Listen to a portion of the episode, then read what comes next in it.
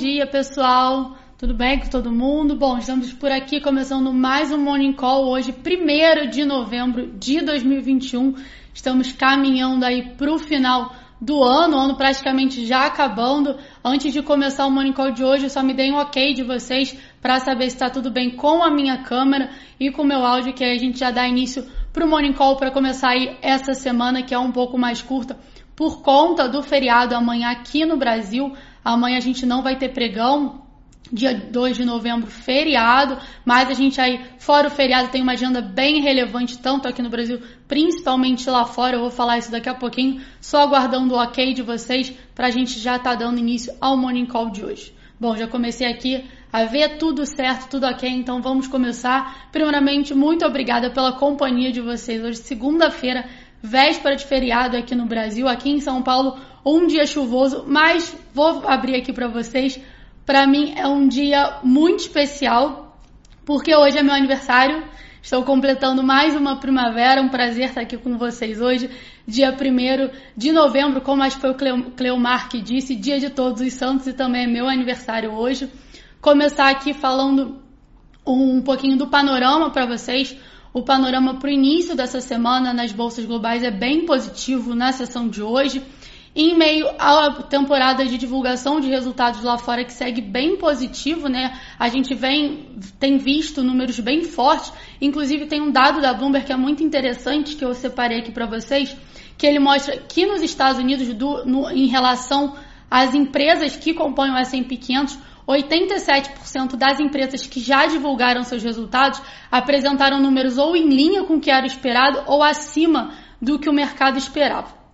Em relação ao Eurostock 600, é, passando para a Europa, a gente teve esse dado que vale a 68% das companhias que até o momento já divulgaram seus resultados, superaram as expectativas, então a gente vem tendo uma temporada bem positiva lá fora, tanto nos Estados Unidos quanto na Europa. Aqui no Brasil a temporada ganhou um fôlego maior no início da semana passada, ao longo desse mês aqui de novembro a gente vai ver um movimento bem mais forte na divulgação de resultados no Brasil, que vai até meados de novembro. A gente tem aí uma expectativa também de números bem fortes, mas por aqui a gente tem visto recentemente que no Brasil a gente tem vivido uma dinâmica própria nas últimas sessões, vou falar isso daqui a pouquinho.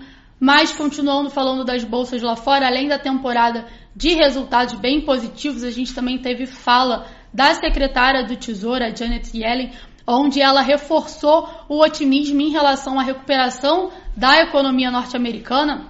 Ela disse que os, os projetos econômicos que o presidente Joe Biden vai pressionando o Congresso para ser aprovado lá fora tendem a fortalecer a recuperação da economia norte-americana e com isso hoje as bolsas lá fora vão tendo um dia bem positivo. Na Europa a gente vê todos os mercados operando em alta assim como também os futuros de Nova York. Falando aí de Nova York, nesse momento a gente tem o Dow Jones Futuro subindo 0,45%, temos o S&P subindo 0,41% e um Nasdaq subindo 0,4%. Então, expectativa positiva para esse início de pregão. Falando em relação à agenda de hoje nos Estados Unidos, às 10h45 a gente tem o PMI Manufatura e às 11 horas a gente tem o ICM de Manufatura. Esses são os destaques da agenda norte-americana para hoje, mas vale reforçar que na quarta-feira a gente tem decisão de política monetária do FONC lá nos Estados Unidos. A gente tem a pesquisa ADP, que é uma prévia do payroll, então na quarta-feira a gente tem dados bem importantes. E também na sexta-feira, né, como tradicionalmente toda primeira sexta-feira do mês, a gente tem a pesquisa, a gente tem o payroll. Então, para essa semana a gente tem aí dados bem fortes, bem importantes que vão serem divulga divulgados nos Estados Unidos e onde o mercado como um todo vai ficando aí de olho. É, deixa eu ver o que mais ah, sim, e, e esses são os destaques da agenda norte-americana, tanto para hoje quanto ao longo dessa semana. Ainda essa semana, na próxima quinta-feira, a gente também tem decisão de política monetária do Banco da Inglaterra, então, assim, destaques bem importantes para essa semana no cenário internacional, assim como também a temporada que segue a todo vapor por lá. É, aproveitando que eu estou falando do mercado internacional, falando para você. Ah, só um dado interessante também, eu falei do S&P 500, é, o S&P 500 vem trabalhando em níveis recordes, já tem algum tempo, algumas sessões e vale destacar que o outubro, que foi o fechamento da última sexta-feira, o S&P 500 à vista é, apresentou valorização de 6,9%. É a, a segunda maior alta desde novembro do ano passado, onde o S&P 500 tinha subido 10,75%. Então a gente vai vendo aí as bolsas lá fora com novos recordes históricos. Agora falando das commodities, a gente vai tendo o minério de ferro com mais uma sessão de queda. A gente por lá o minério de ferro negociado em Dalian com vencimento para janeiro de 2022 fechou aí com queda aproximada de 2,9%. Na ponta contrária, a gente vai tendo o petróleo Brent, que nesse momento trabalha com alta aproximada de 1,1%. Bom, esses foram os destaques do mercado internacional. Agora vamos falar um pouquinho aqui do nosso mercado, do mercado brasileiro, e na sequência eu mostro para vocês os, os, gráficos tanto do índice Bovespa quanto do dólar.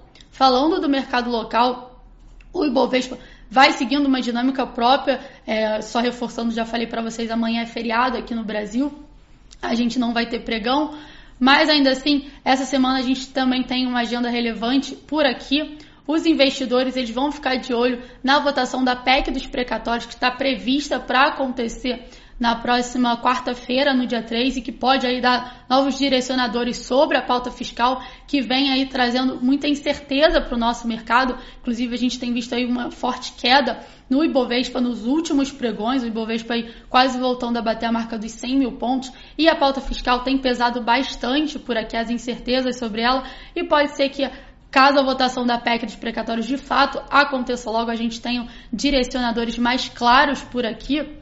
Então, além disso, também tem a temporada de resultados. Hoje a gente não tem nenhum resultado para sair, mas ao longo da semana, a partir de quarta-feira, pós-feriado, a gente tem aí vários resultados também no radar. Acho que esse é o destaque por aqui. É, hoje estava prevista a greve dos caminhoneiros, né? Vem, vinha sido, sendo falado bastante há algum, algumas sessões, algumas semanas.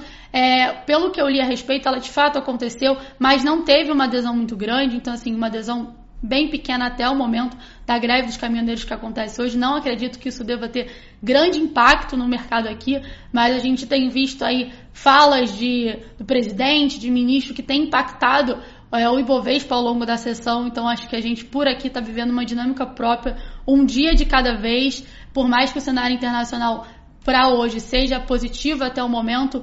No Brasil, a gente ainda tem muitas incertezas no radar que podem aí atrapalhar a dinâmica por aqui e a gente vai seguir observando isso aqui no Brasil. Bom, acho que eram esses os destaques, só tô, só tô dando uma olhadinha na minha cola. Ah, é, recentemente o presidente Jair Bolsonaro falou que também teria um plano B para o Auxílio Brasil, que tem aí trazido também bastantes incertezas para o nosso mercado. Então, todos esses fatores vão ficar no radar dos investidores locais. Então, por aqui, o cenário para o curto prazo ainda é de cautela. Vou passar aqui mostrando para vocês o gráfico do índice Bovespa e na sequência eu vou mostrar o gráfico do dólar.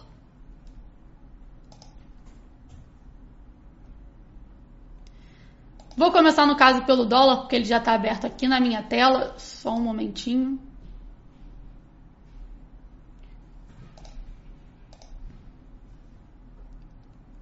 Vamos lá, pronto. Aqui a gente tem o gráfico do dólar. O dólar segue com uma clara tendência de alta. Na sexta-feira eu mostrei, tinha uma linha de tendência de alta aqui que foi iniciada é, em meados de junho aproximadamente. A gente tem uma outra linha de tendência de alta um pouco mais curta que foi iniciada aqui em setembro. A gente pode ver que o dólar segue respeitando essa linha de tendência de alta mais curta, com formação de topos e fundos ascendentes. Recentemente fez um movimento de throwback até a linha de tendência de alta que funciona como um suporte, recuperou a partir desse ponto e dando continuidade a essa formação de alta, poderia buscar aqui a região da banda de Bollinger Superior, que serve como uma primeira resistência, nos 5,69 e mais acima o objetivo aqui na máxima da sessão do dia 22 de outubro, marcado nos 5,75. Então a gente pode ver que o dólar segue trabalhando firme na sua tendência de alta o índice de força relativa vai se aproximando de zona de sobrecompra, mas ainda assim a gente não vê nenhum indício de que o dólar venha perder a sua força compradora. Passando agora para o Ibovespa.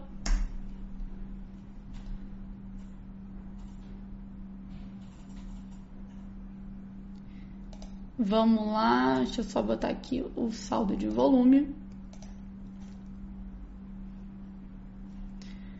Bom, aqui como a gente pode ver, o Ibovespa ontem teve, ontem não, desculpa, na última sexta-feira teve mais uma sessão de forte queda. A gente pode ver que ele está recuando aí inicialmente para buscar a região dos 102,900 aproximadamente, a mínima aqui desse candle do dia 22 de, o 22 de outubro também, que foi o dia onde o dólar deixou um topo. E aqui a gente pode ver que caso perca essa região aqui, ele teria próximo suporte na faixa ali em torno dos 102 mil pontos. Então a gente vê o índice o Bovespa segue com uma clara tendência de queda. Durante um tempo, né, o Rafi vinha falando, o OBV vinha mostrando uma divergência de fundos, essa divergência já foi perdida. O OBV vai acompanhando o gráfico de preços, segue enfraquecido, então assim, é, não temos indícios ainda de sinais de divergência tanto no índice de força relativa aqui embaixo como também no saldo de volume segue com tendência de queda. A gente pode ver que o, o gráfico de preço inclusive recuou para testar a banda de Bollinger inferior. Vamos ver como o índice se comporta na sessão de hoje. Como eu falei, é, por aqui a gente ainda tem muita incerteza no curto prazo, então isso ainda pode pesar. Acredito que hoje, aqui no cenário local, seja uma liquidez reduzida por conta do feriado amanhã, então muita gente acaba emendando, né? Então acredito que hoje a liquidez seja um pouco menor aqui, mas ainda assim vale destaque aí para ficar de olho não só na agenda do Brasil, mas também na agenda internacional ao longo dos próximos pregões, que é bem relevante e pode trazer aí novos direcionadores. Lembrando que a gente já está praticamente aí no final do ano, entramos aí em novembro hoje, faltam apenas dois meses para acabar o ano.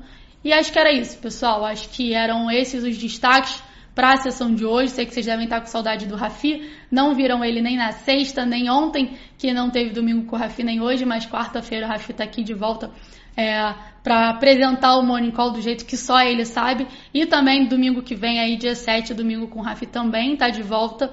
Queria agradecer aí a companhia de vocês. É, espero aí ter ajudado. É, desculpa se eu falei alguma coisa errada, mas acredito que o meu problema nesse momento seja que às vezes eu falo muito rápido, mas vou ser muito sincera para vocês que é difícil esse ao vivo ainda para mim. Não tenho aí o jogo de cintura que o Rafi tem, mas espero ter poder, poder contribuir aí para o mercado para vocês no dia de hoje. Muito obrigada pela companhia. Uma ótima sessão hoje, segunda-feira, e um ótimo feriado amanhã. E é isso. Boa segunda. Tchau, tchau e obrigada.